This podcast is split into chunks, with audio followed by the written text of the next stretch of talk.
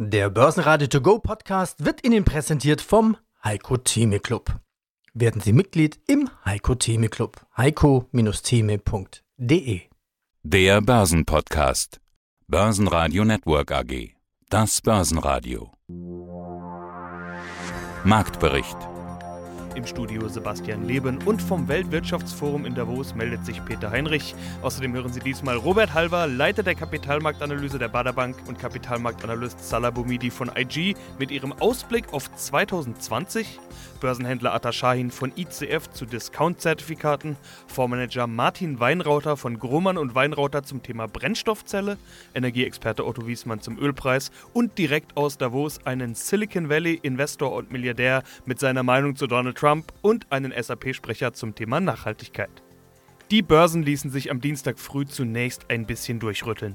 Sorge bereitet ein Virus, der in Asien eine Lungenkrankheit verbreitet. Dort verlieren die Börsen, der DAX geht anfangs mit, kann sich aber bald wieder beruhigen und sogar minimal im Plus schließen. Plus 0,05 Prozent, 13.556 Punkte. Der Rekord, das Allzeithoch, bleiben in greifbarer Nähe. Auch die Wall Street-Indizes halten sich unverändert oder nur leicht im Minus. Mein Name ist Robert Halver, ich bin der Leiter der Kapitalmarktanalyse der Baderbank AG. Lass uns die Märkte einschätzen. Rekorde oder Rücksetzer 2020? Mit was muss der Anleger rechnen? Ich denke Rekorde, aber nicht im Schweinsgalopp, weil einfach die Stimmung ist schon besser.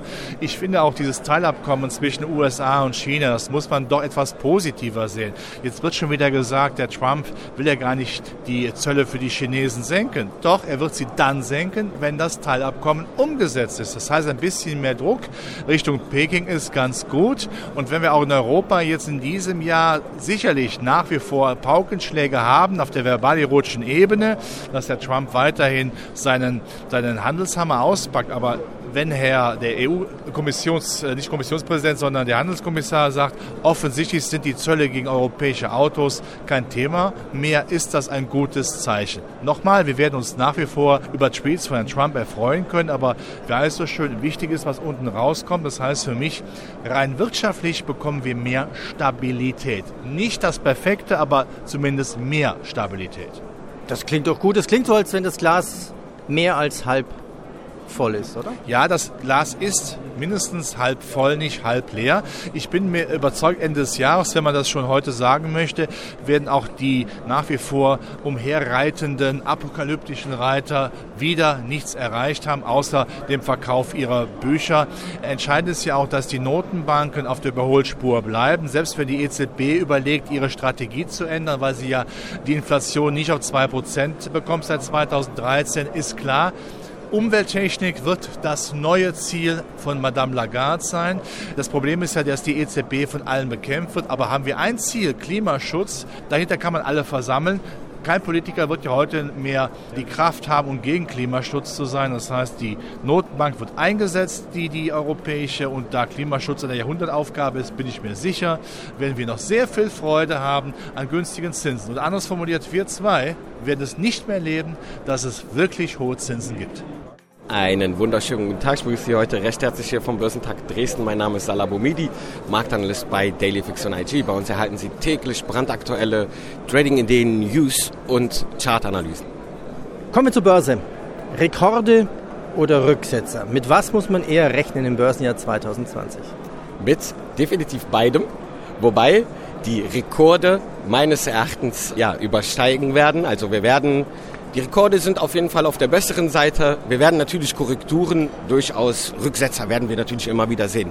Ich erwarte aber in 2020 keine erheblichen großen Korrekturen, wo wir ja immer von starken Korrekturen spreche ich immer so ab 7 bis 15 Prozent und noch weiter. Das ist so eine krasse Korrektur, die ich mir vorstellen könnte, aber die wird meines Erachtens 2020 erstmal ausbleiben.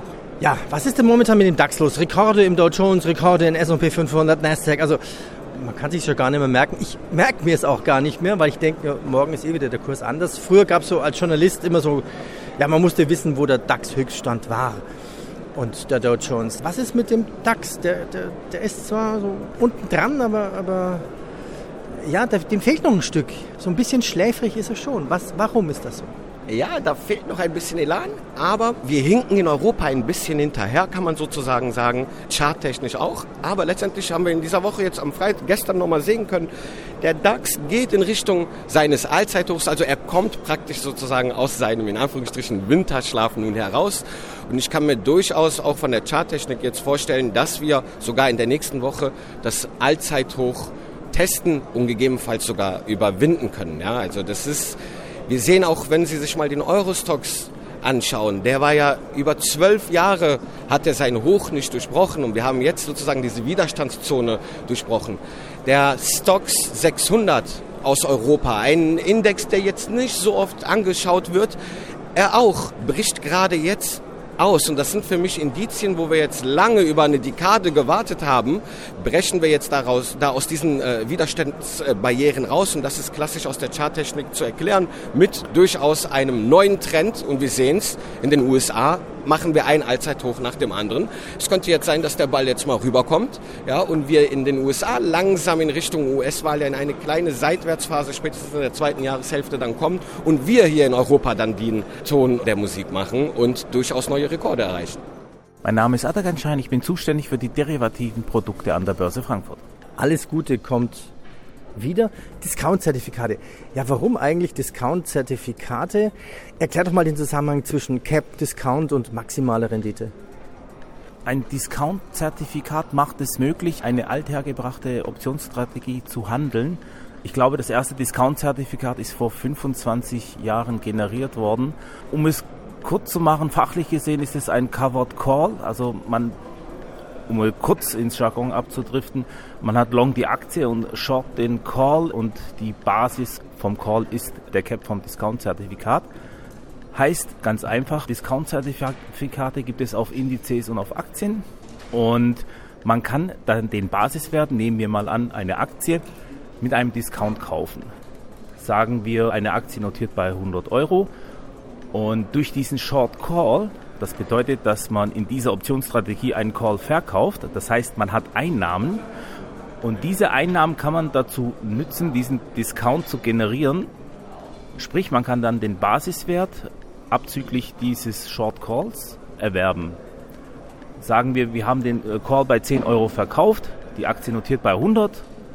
Das sind Einnahmen von 10 Euro und so kann man diesen Basiswert für quasi 90 Euro kaufen, 10 Euro billiger.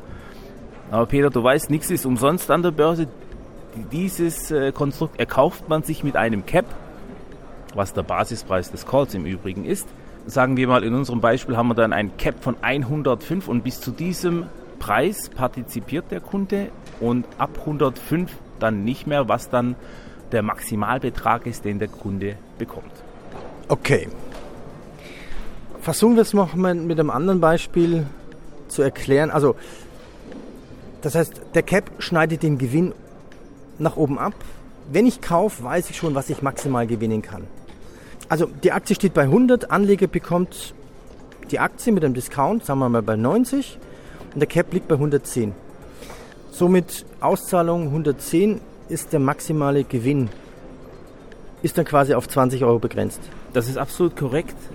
Der große Vorteil von diesen Produkten ist es, und jetzt kommt's, und deswegen sind sie auch so beliebt, du kannst positive Renditen erwirtschaften, auch in einer Seitwärtsbewegung und sogar bei leicht fallenden Kursen des Basiswertes.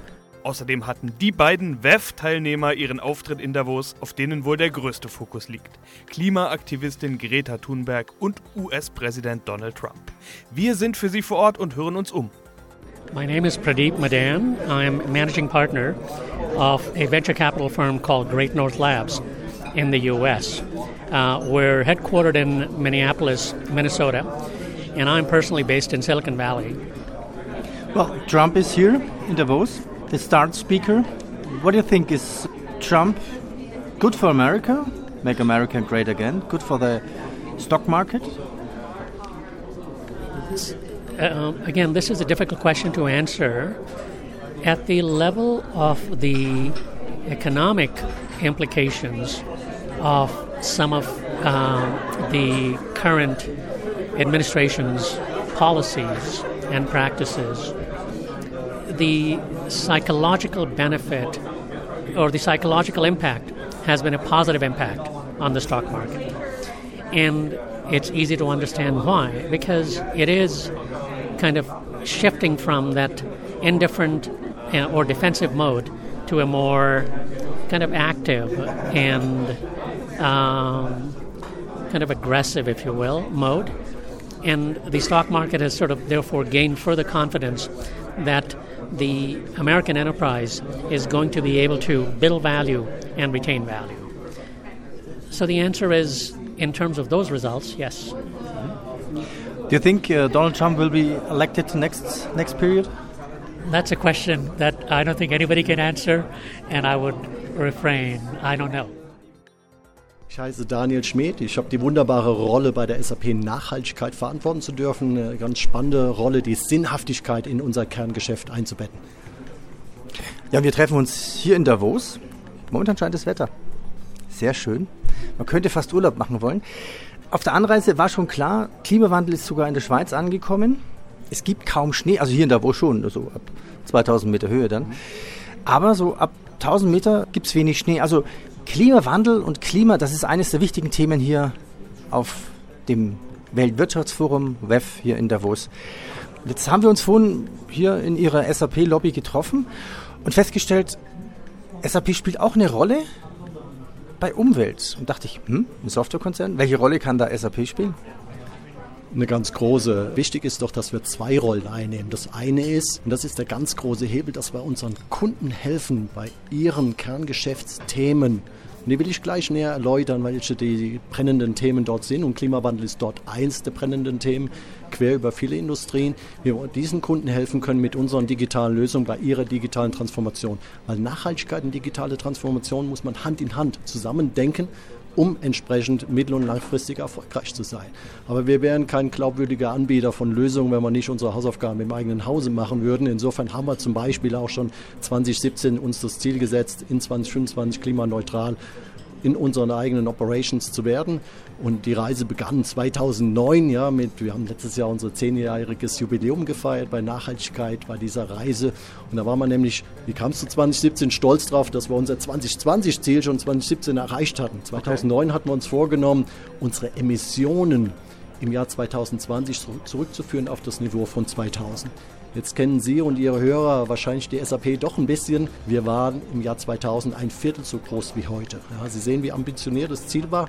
Und ich weiß noch, wie ich damals die Gespräche auch mit den Vorständen geführt hatte, die mich dann gefragt haben, ja, wie erreichen wir das? Ich, das weiß ich auch nicht. Aber wenn wir es uns nicht vornehmen, dann werden wir nicht anfangen, kreativ zu werden, innovativ zu denken, Budgets entsprechend zu allokieren. Ja, ja, und wie haben Sie es dann erreicht? Wirtschaften. Wir haben es erreicht, folgend einer Drei-Schritte-Ansatz. Der erste Schritt ist Vermeiden von Emissionen, der zweite ist Reduzieren und das dritte ist Kompensieren. Was meine ich mit vermeiden? Zum Beispiel virtuelle Technologie einzuführen, anstatt wir im Flieger sitzen. Wir sind ein global agierendes Unternehmen, wir haben global agierende Kunden. Deswegen müssen wir reisen und auch mit dem Flugzeug. Das spielt eine große Rolle bei unseren eigenen Emissionen. Und das virtuelle Technologie eine wunderbare Alternative. Reduzieren, damit meine ich höchste Effizienz in unseren Rechenzentren, gerade aufgrund des Trends in die Cloud. Die Lösungen werden von uns in unseren Rechenzentren oder über Co-Locations den Kunden zur Verfügung gestellt über das Internet. Da war es wichtig, höchste Effizienz diese diese Rechenzentren zu trimmen. Und das dritte ist dann die Kompensation. Also wenn wir dann im Flieger sitzen, dann haben wir 2016 auch einen internen CO2-Preis eingeführt, dann kassiert ich sozusagen, der Daniel Schmidt, kassiert Geld ein von den Kollegen, das mich befähigt, in hochwertige, qualitativ sogenannte Goldzertifikate, hochwertige Zertifikate zu investieren, was die Kompensation von CO2 angeht. Also dieser Dreiklang ist sehr wichtig.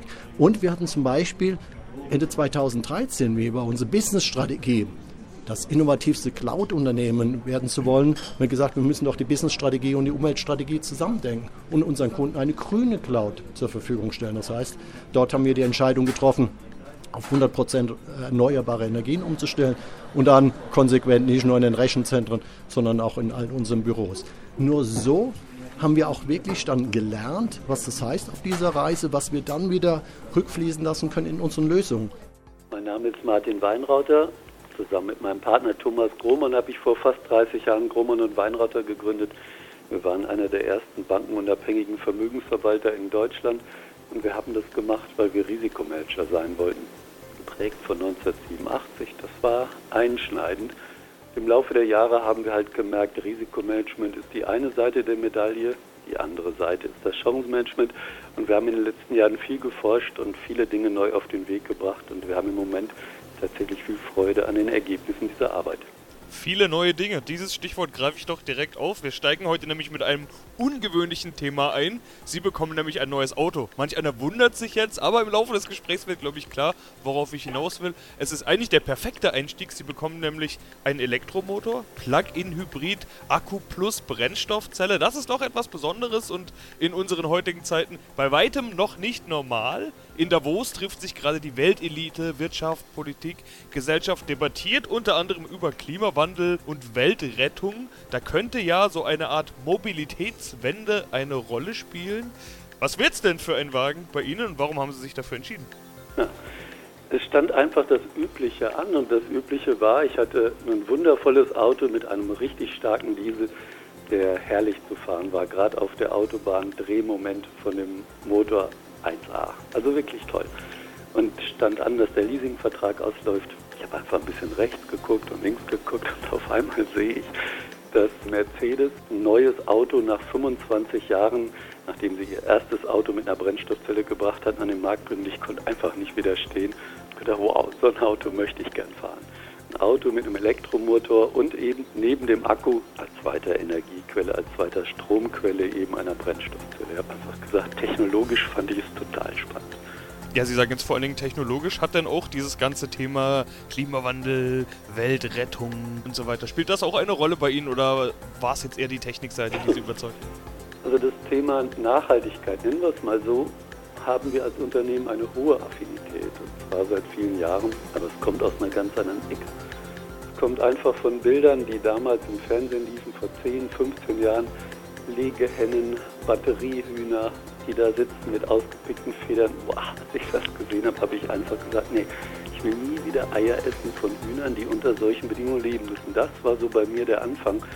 Und wenn ich jetzt die CO2-Debatte sehe, klar verfolge ich die Datenlage und weiß, woher es kommt, aber der Plan war an sich nicht, mit diesem Auto jetzt die Welt zu retten, sondern es war einfach die Faszination für eine Technologie, für die ich schon vor ja, 20 Jahren, wo ich Aktien gesehen habe, die damals einen Hype hatten wie kanadischen Ballot Power, Geschichte noch, die in den neuen Markt reinspielte. Die Kurse hatten von 137 Dollar runterkamen bis auf 2 Dollar und im Moment ihren dritten oder vierten Frühling haben. Also diese Story ist seit Jahren oder seit Jahrzehnten eigentlich bei mir präsent und ich habe es immer wieder gelesen. Und als ich es jetzt gesehen habe, dass sie wirklich was Cleveres gemacht haben mit diesem Auto, wenn ich ein Auto habe, was eine Brennstoffzelle hat und aus Wasserstoff Strom produziert, dann habe ich ein gutes System, was eine Grundlast in der Stromerzeugung bildet. Aber jedes Auto mit dieser Technologie braucht halt eine Batterie, wenn man Gas gibt, dass man eben Spitzen auch liefern kann.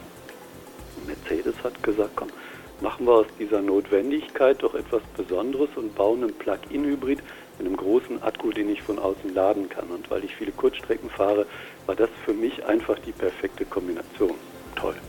Ja, mein Name ist Otto Wiesmann. Ich wohne in Frankfurt und bin seit 1989 Energie- und Börsenberater geprüft. Dann habe ich auch ein Buch geschrieben, Chance Peak Oil. Ja, und wir wollen wie immer über Ihr Spezialthema sprechen. Energie, das Jahr 2020 ist ja gleich mit einem Ölthema gestartet, zumindest im weitesten Sinne, nämlich der Lage im Nahen und Mittleren Osten mit den Spannungen im Iran.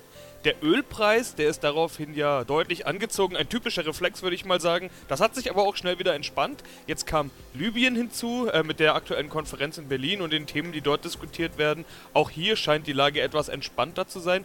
Der Ölpreis ist daraufhin in die Nähe seiner Jahrestiefstände gerutscht. Okay, das Jahr ist noch ganz jung. Ich weiß nicht, ob man da über Jahreshöchst- und Jahrestiefstände sprechen sollte. Was wir aber festhalten können, 2020 schon jede Menge Volatilität im Ölpreis und das setzt sich ja eigentlich nur fort, was im vergangenen Jahr schon zu sehen war. Herr Wiesmann, wie ist denn die Lage im Öl aus Ihrer Sicht? Sehr volatil, momentan ganz klarer Abwärtstrend. Man muss ja mal die Lage vielleicht mal längerfristig betrachten im Öl, möchte ich heute mal vorbringen. Und zwar, der Ölpreis wird in erster Linie von Angebot und Nachfrage bestimmt. Alles andere sehen Sie ja im Iran, wenn sowas ist, so ein Scharmützel ist kurzfristig oder wenn ein Pipeline getroffen wird, ist alles kurzfristig. Da müsste schon, äh, sagen wir mal, länger Öl ausfallen oder sonstige Dinge, die betreffen natürlich dann auch den Ölpreis. Die Amerikaner natürlich Profit, Profit, Profit. Das zählt, das muss man so sehen, ob bei Öl oder bei Gas. Und direkt beim Öl fange ich mal an. Die Produktion im Jahr 2006 war in den USA noch bei 4 Millionen Barrel. 4 Millionen. Heute liegen wir bei 13 Millionen. 13 Millionen Barrel am Tag. Also in Amerika hat sich das nur durch das Schälöl, durch das Schieferöl sehr stark ausgeweitet mit weiterhin steigender Tendenz. Wenn natürlich die Ölproduktion so stark steigt in Amerika, muss man das Öl natürlich auch verkaufen. So, und wie macht man das in Amerika? Wenn es zu viel Öl gibt auf dem Weltmarkt, dann müssen wir eben bestimmte Sanktionen machen. Ja, sei es gegenüber dem Iran seit Jahren schon. Die Höchstförderung im Iran unter dem Schah war noch 1974 bei 6 Millionen Barrel am Tag. Im Dezember die letzte Zahl bei 1,65 Millionen. Das heißt also, der Iran aufgrund der großen Bevölkerung exportiert so gut wie nichts mehr. Zum Vorteil von den USA natürlich. Libyen 1,25, nächstes Jahr soll es 1,50 sein, weil sich die Lache beruhigt hat. Höchstproduktion 70er Jahre 3 Millionen Barrel, also auch sehr stark zurückgegangen durch die Bombardierung der Amerikaner. Man muss ja nicht immer Sanktionen machen, es geht auch anders. Dann Venezuela, Höchstproduktion 2,99 Millionen Barrel. Momentaner Ausstoß im Dezember 714.000 Barrel am Tag nur. Da wirken die Sanktionen wieder der Amerikaner. Das heißt also ganz klar, wenn sich die Lage nicht durch einen Anschlag auf, auf die Straße von Hormuz oder irgendeine Kriegsauseinandersetzung mit dem Iran verschärft, müsste der Ölpreis im Jahr 2020 fallen. Börsenradio Network AG Marktbericht Der Börsenradio To Go Podcast wurde Ihnen präsentiert vom Heiko Theme Club.